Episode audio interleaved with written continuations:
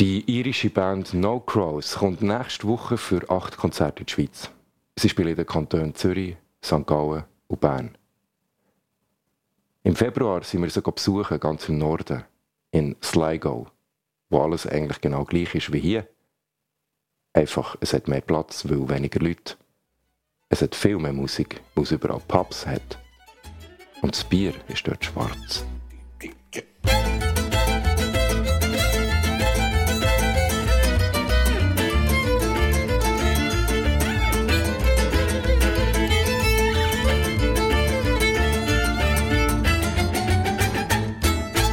Dass man jetzt nicht mehr Schweiz ist, merkt man daran, dass das Wireless im Zug gratis ist. Was man auch merkt, ist, dass man hier sich viel mehr Zeit nimmt mit den Durchsagen der Züge. Für mich immer noch unbegreiflich ist, dass sie einem jedes Mal darauf hinweisen, dass man doch bitte aufpassen soll, weil es hätte darum eine Lücke zwischen Zug und Perron. Bitte mind the gap. Das sagen sie einem aber nicht nur auf Englisch, sondern auch auf Gaelic die irische Sprache, die wahrscheinlich alle etwa in der dritten Klasse lernen, aber mit 20 spätestens wieder vergessen haben. Es könnten eigentlich alle die Sprache. Und so ist es die Hälfte Folklore und die andere Hälfte Information, die man äh, hört auf dem Weg von Dublin auf Sligo. Wenn man das gratis Wireless dann braucht und auf Sligo Musicians geht, schauen, was heute an einem ganz normalen Mittwochabend wird laufen, dann sieht man dort dass in einer 20.000 Leute Stadt jeden Tag 10 Konzerte am Laufen sind. Und viele davon sind markiert als Trad Sessions. Well, Sligo is a rich, uh, rich territory for traditional music. We, it's famous for its fiddle players and its flute players, and Irish traditional music. And I suppose that's one of the reasons why we're all um, living here, really, because we, we, it's, it's a great fertile ground for musicians. Der Steve Wickham spielt Fiddle bei den No Crows. Er kommt selber von Rock und Trad, also eben der traditionellen irischen Musik. Aber von wo kommen denn die anderen? Weil No Crows ist nicht eine Trad-Band an sich. Ihre Konzerte sind nicht markiert mit einem blauen Rundum, dass dort eine Trad-Session am Laufen ist. Das habe ich gefragt, Anna Houston, die nämlich selber eine Cellistin aus Bern ist. Well, No Crows is a bit of a, a, a mix, a melting pot because Steve came from rock music and trad. Ray came from trad and rock. rock. I came from classical and trad, and then Philippe comes from the Latin, and Eddie from the jazz, and Oleg from the jazz. So and the gypsy. That's why we have a lot of gypsy swing influences. But of course, the trad influences are there, and the tunes I write and Steve and Ray write usually have a bit of a trad element in them. But uh, yeah, Ray and mm. Steve and myself would play. It's more sessions because a lot mm. of gigs that happen here are sessions where it's not really a set band, just whoever is around comes to the pub and it's like in the jazz scene you'd have a lot of standard tunes that mm. everybody knows and you just jam together. Basically. And even even I have learned to play a little bit of traditional Irish music. That's Filippo. Oh, when was this, Philippe? When was this?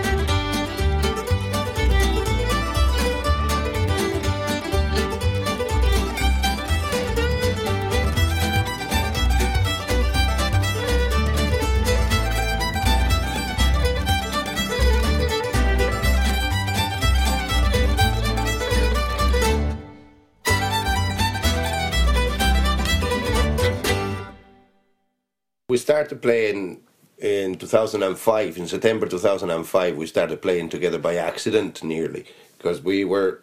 Uh, Steve had a trad session on the Thursday nights in that time, and Anna was involved in that trad session, and then um, myself and um, another group of jazz musicians had a, a, jazz session happening on the Wednesday night, and the guy that runs the place, uh, the the pub that you were in, Shoot the Crows, mentioned at some point if it would be a good idea to put the two sessions together, the Thursday and the Friday, with Steve and Anna and the, our bass player, our jazz bass player that that was working with us in the Wednesday night moved to Paris, and then we asked Eddie to join us.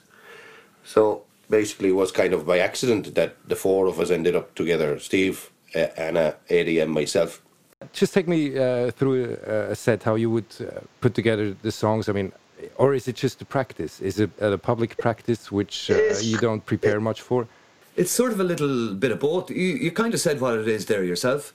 I mean, like what we do now, say on uh, Wednesday night and Shoot the Crows, there's uh, like we're a six piece band, but there'll be four of us in there, you know, because there's well, there's five of us living locally, and it's it's not always possible to get us all. So usually there's four of us in there, and we might be joined by friends of ours Colette Sheeran comes in. Uh, sure, Killian was in there the last night you were there, and there's nearly always somebody comes in, Manfred or somebody else. Um, and the idea is we, we mix it up. I mean, with a with a local session like that, we're we're playing all sorts of stuff. Like we're doing uh, trad. We do a few of our own pieces, a little bit of gypsy stuff. Sure, we do a bit of David Bowie. You know, it could go from one thing to another It could go from yeah. a, you know, it can go from a from a riotous pub gig to a little theatre in the space of five minutes. you know, right. And that's the beauty of uh, the, those sessions because mm. we, we, we never know what what we'll end up playing mm. and who we'll we will end up playing with uh, as well. So we we had a the the pleasure of uh, having a lot of uh, musicians unexpectedly mm. arriving into the pub and says, "Oh Jesus, that's such and such fella! Come on over here, have your guitar with you, or have you here, have mine and play and whatever, sing a song." So we had a, a lot of guests in through the years, from Martin Hayes to um, who else? uh, Cathal Hayden. Cathal Hayden. Uh, with us one time. Or Jamie O'Dowd, or uh, some of the local musicians, of course, but some uh, just visiting musicians that have heard of uh, our Wednesday session and decide to to pay us a visit and play and, and sing with us. So it's, it's a great. Das ist Philipp. Er spielt Gitarre und singt bei den No Crows. Er ist auch der, der das Titelstück zu Why Us, der neuen CD von den No Crows, hat beigesteuert. Ich bin nicht schlau geworden daraus, aus meiner Frage, wer dort das Giga-Solo spielt, das mir so gefällt, wo ich glaube, es spielen alle, die Giga spielen in diesem Stück ein Solo. Aber was mir aufgefallen ist, ist die melancholische Stimmung, mit der wo das Stück anfängt. Und ich habe Philipp gefragt, was es mit dem auf sich hat. Uh, there is a sad vibe in it at the beginning anyway. Um, yeah, the, the, the title came a little bit later on, the Why Us.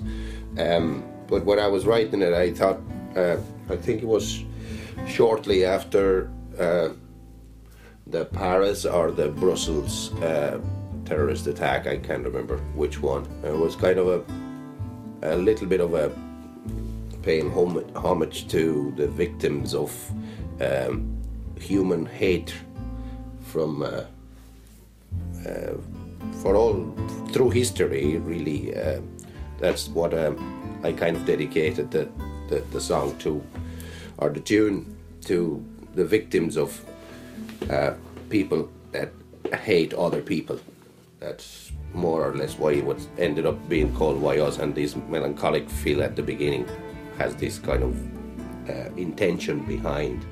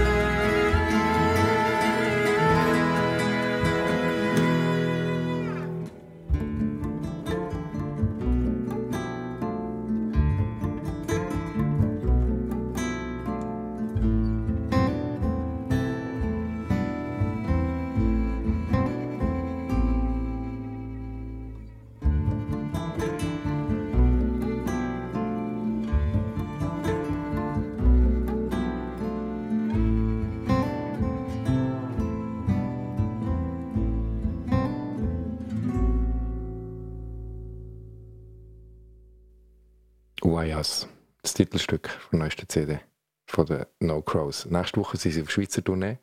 Die CD haben sie im Gepäck. Aber die Links zum Hören und Kaufen von dieser Musik habe ich in den Kommentaren von dieser Sendung da.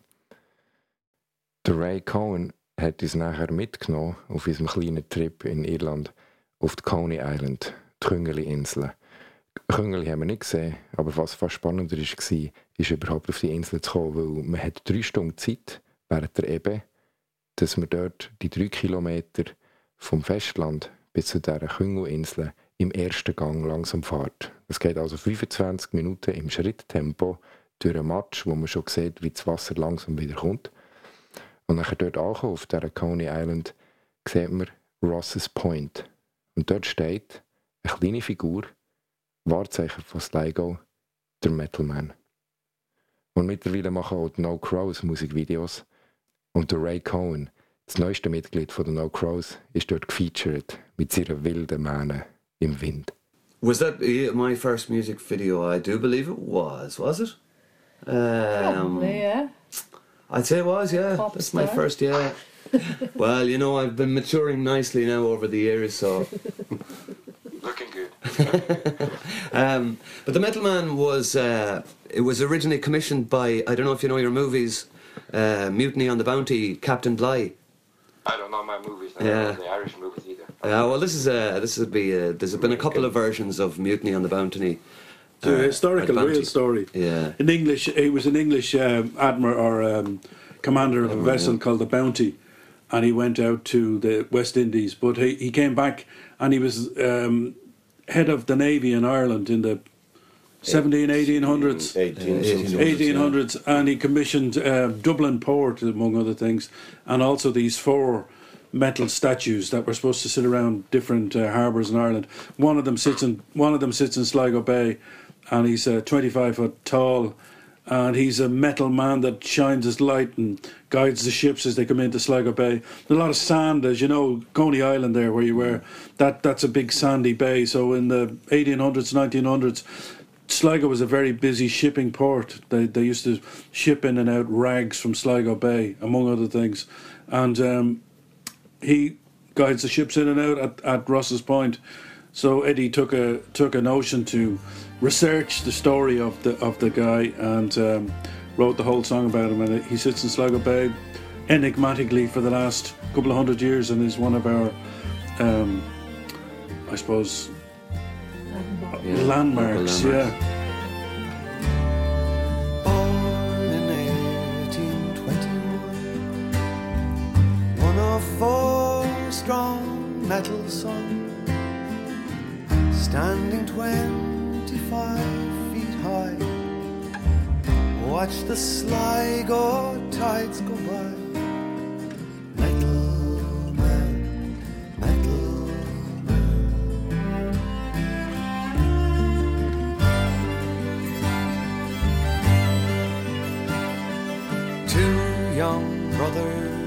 lost somehow.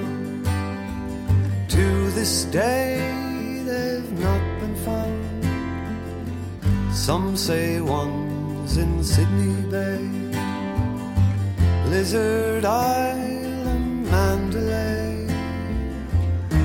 Well, either way, his life is done. Metal life, lost so young. Ronnie Drew stole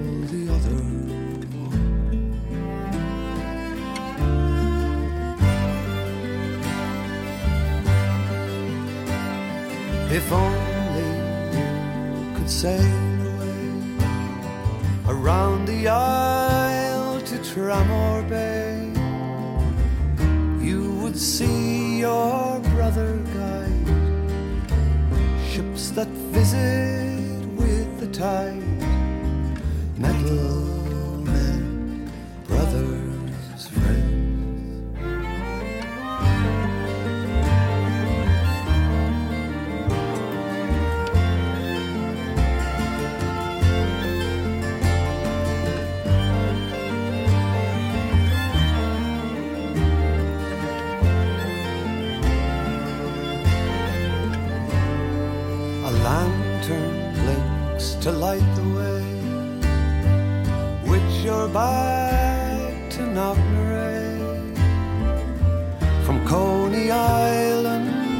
Watched you.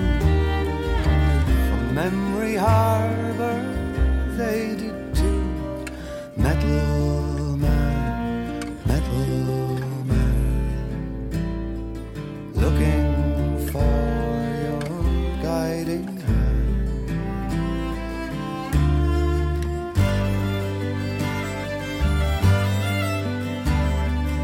looking east to Rosses Point, where John Black built Elsinore. Is it true they haunt the place? Those smugglers who fell from grace, do metal men have metal ghosts? I've been told there's metal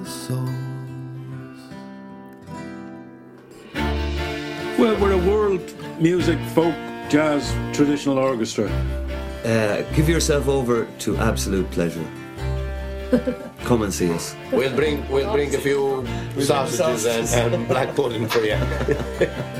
Hey, uh, No Crows, thank you very much. for doing Thanks, this. Felix. Thanks for having me.